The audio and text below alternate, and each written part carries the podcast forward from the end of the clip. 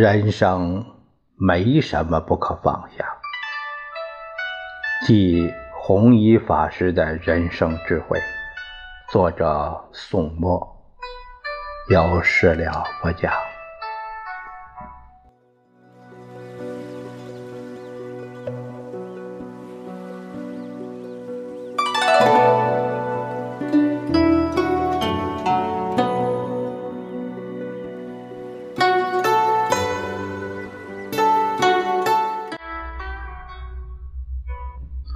我们这一节看第一部分第四节，说的是安禅何必须山水？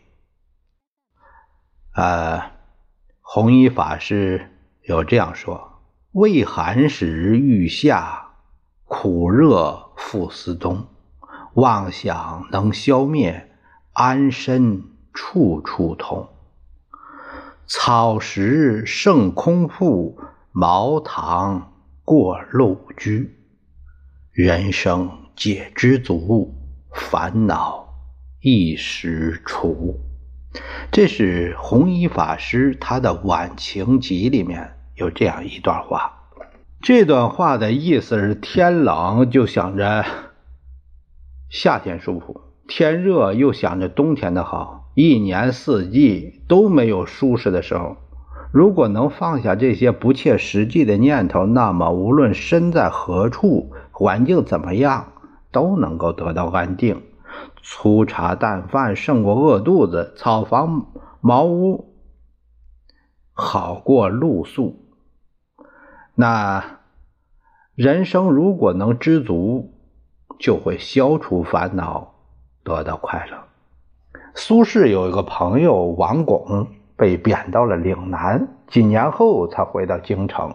岭南的生活条件非常艰苦，还有瘴气。于是王巩和侍妾的脸上不但没半点忧愁和风尘之色，反而显得神采奕奕，甚至比以前更年轻。苏轼设酒宴为他们接风，席间顺便问了一句：“岭南的生活很苦吧？”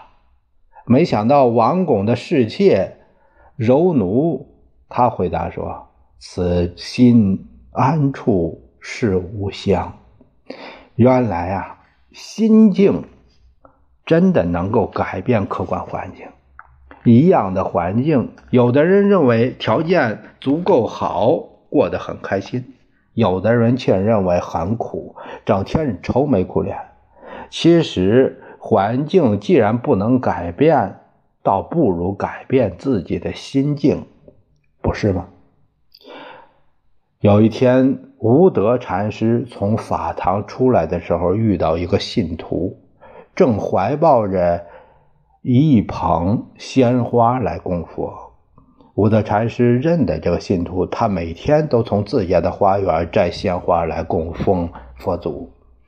无德禅师非常欣赏的说：“你每天都这样虔诚的用鲜花供佛，来世会得庄严相貌的福报啊！”信徒回答说：“这是应该的。每当我带着鲜花来到佛殿时，我感到心灵宁静清凉；可是，一回到家里，心灵马上就被尘世的喧嚣。”所干扰，变得很烦躁。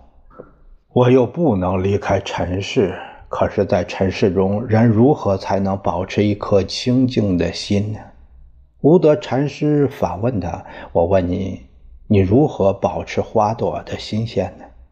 信徒回答：“保持花朵新鲜的方法很简单，每天给花浇水，并且在换水的时候把花梗剪去一点，因为花梗的一端。”泡在水里容易腐烂，影响水分、养分的吸收，呃，就容易凋谢。无德禅师说：“是啊，保持清净心，就像你每天给花浇水一样，不停净化我们的身心，去掉变质的不好的杂念就可以了。”信徒听后欢喜的作礼。并且感激的说：“谢谢禅师的开示，希望以后有机会亲近禅师，过一段寺院中禅者的生活，享受晨钟暮鼓、菩提梵唱的宁静。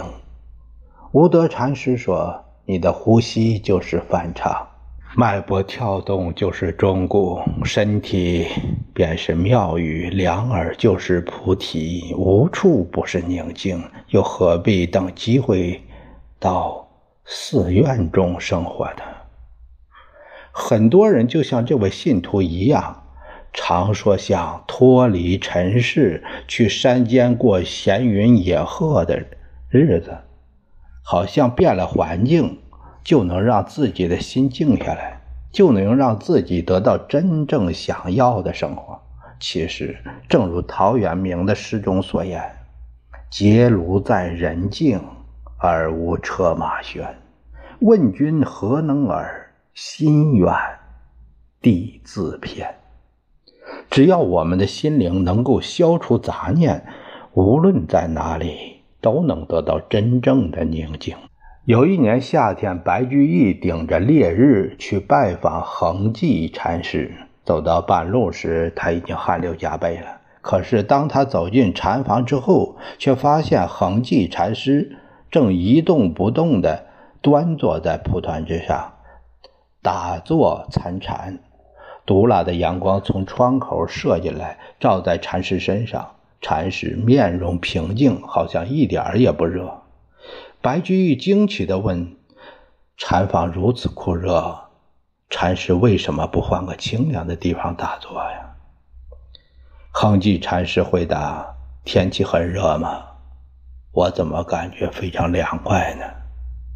白居易顿有所悟，当即赋诗一首：“人人避暑走如狂，独有禅师不出房。非是禅房无热道。”为人心静，身寂凉。弘一法师曾写有“清凉”一词。清凉月，月到天心，天明书皎洁。今唱清凉歌，心地光明一笑呵。清凉风。凉风解韵，暑气已无踪。今唱清凉歌，热闹消除万物和。清凉水，清水一渠，涤荡诸污秽。今唱清凉歌，身心无垢，乐如何？清凉，清凉。无上究竟真常，心凉就是心静。《黄帝内经》曰：“静则神藏，躁则消亡。”弘一法师作为一代高僧，却是最得静心之妙地。俗话说：“心静自然凉。”要除去暑热的苦恼。就要先去除不堪忍受暑热的苦恼心，只要其心不苦热，身体就如同坐在清凉的庭院里。我们常常感觉到这个世界太复杂，烦恼太多。其实，如果我们不以烦恼为烦恼，自然也能达到心静自然凉的境界。日本高僧快川和尚不不慎得罪了有权势的织田信长，织田命人把寺庙团团围住，四面用火烧起来。